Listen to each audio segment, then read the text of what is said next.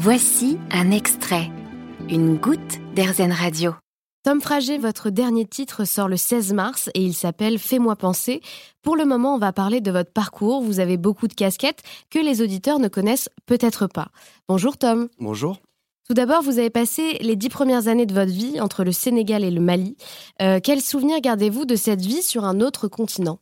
Euh, Des souvenirs euh, très inspirants, je dirais. la terre rouge du Mali, qui m'a beaucoup marqué. Le fait de grandir dans une culture comme ça, très différente de celle que l'on connaît ici, ça m'a ouvert l'esprit, je pense, sur pas mal de choses, sur le monde. À l'écoute de votre musique, on pourrait entendre des résonances qui font penser au reggae. C'est un genre musical qui vous parle? Tout à fait. Euh, j'ai été bercé par, par le reggae de manière générale depuis euh, tout petit.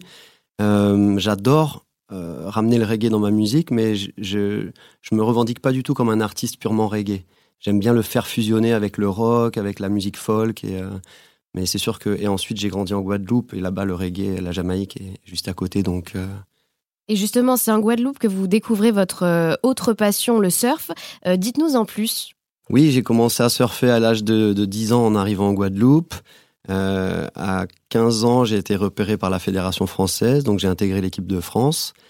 Euh, à ce moment-là, j'ai commencé à voyager, à faire des, compétitions un peu partout sur la, sur la planète. Donc le surf occupe une, place très importante dans ma vie. C'est euh, ma première vie, je dirais. Plus qu'une passion, vous devenez un champion de la discipline à l'international.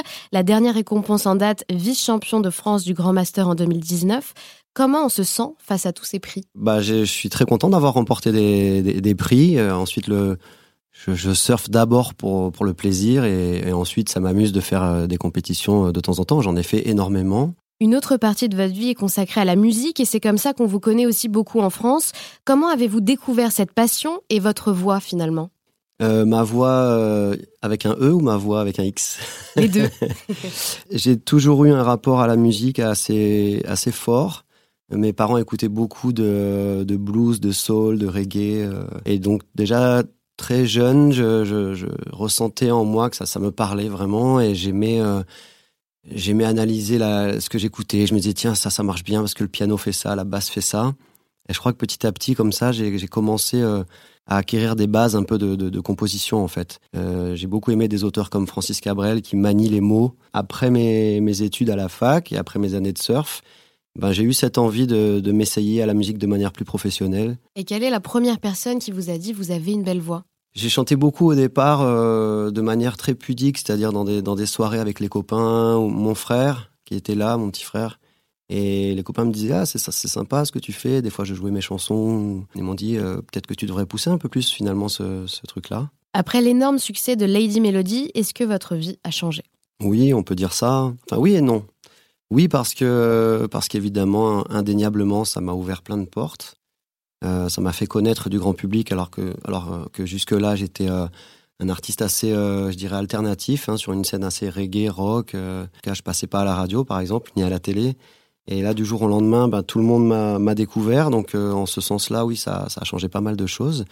Par contre, je dirais que ce qui n'a pas changé, c'est que mes, mes amis d'avant sont mes amis d'après. Les auditeurs l'apprendront peut-être, mais vous êtes aussi un écologiste très engagé.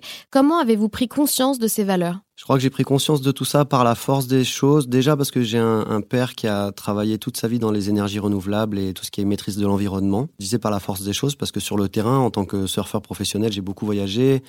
Euh, donc j'ai, comme j'ai sillonné un peu les plages du globe, euh, j'ai vu aussi le monde changer. Euh, la pollution s'installait dans les océans. Je crois que c'est là que j'ai commencé à développer ma fibre un peu écolo. Et depuis, bah, je me suis engagé dans plein d'associations, euh, Surfrider Foundation, 1% pour la planète, euh, Cétacie, etc. Comme vous le savez, sur RZN Radio, on parle beaucoup des nouveaux modes de consommation. Et vous, Tom Frager, que faites-vous à votre échelle pour protéger la planète? Je pense que l'éducation des enfants, c'est très important pour la suite. C'est un peu la, base, en fait, hein, déjà de prendre conscience de la fragilité de l'environnement.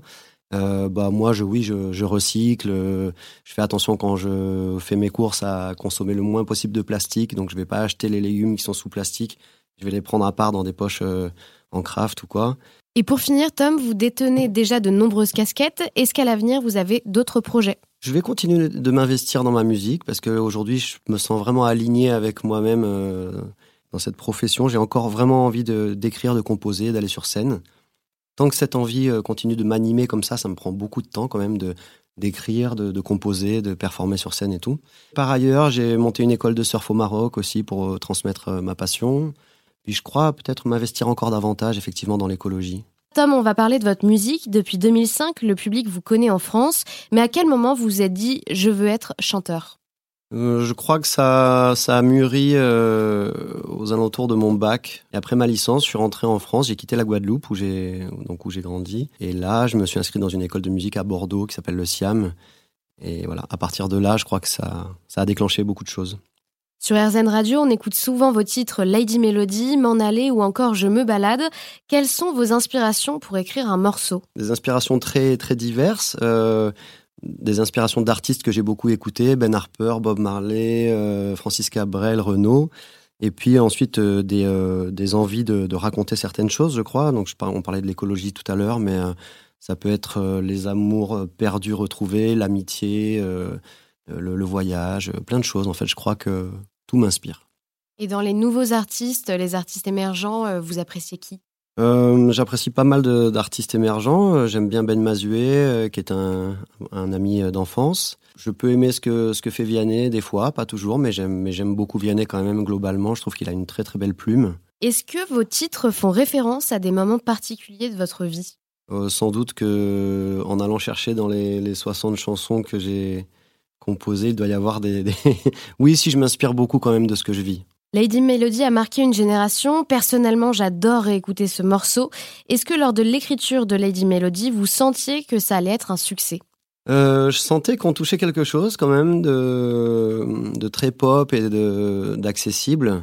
Mais je crois pas qu'on puisse prédire un succès comme celui-là. Jamais j'aurais imaginé que ça deviendrait euh, à ce point euh, un gold en radio et que ça toucherait autant de gens un peu partout. Aujourd'hui encore, des fois, on part jouer à l'étranger euh, avec le groupe et euh, dans des pays francophones, mais à l'autre bout de la planète, à Nouméa, et les gens chantent, euh, connaissent toutes les paroles. C'est vrai que c'est top, ouais. On dit de vous que vous êtes authentique et généreux. On le ressent dans vos textes, qui sont toujours engagés. Le but est de passer un véritable message à travers la musique. Merci déjà, c'est des jolis compliments à ceux qui, m'ont qualifié d'authentique et généreux, c'est cool.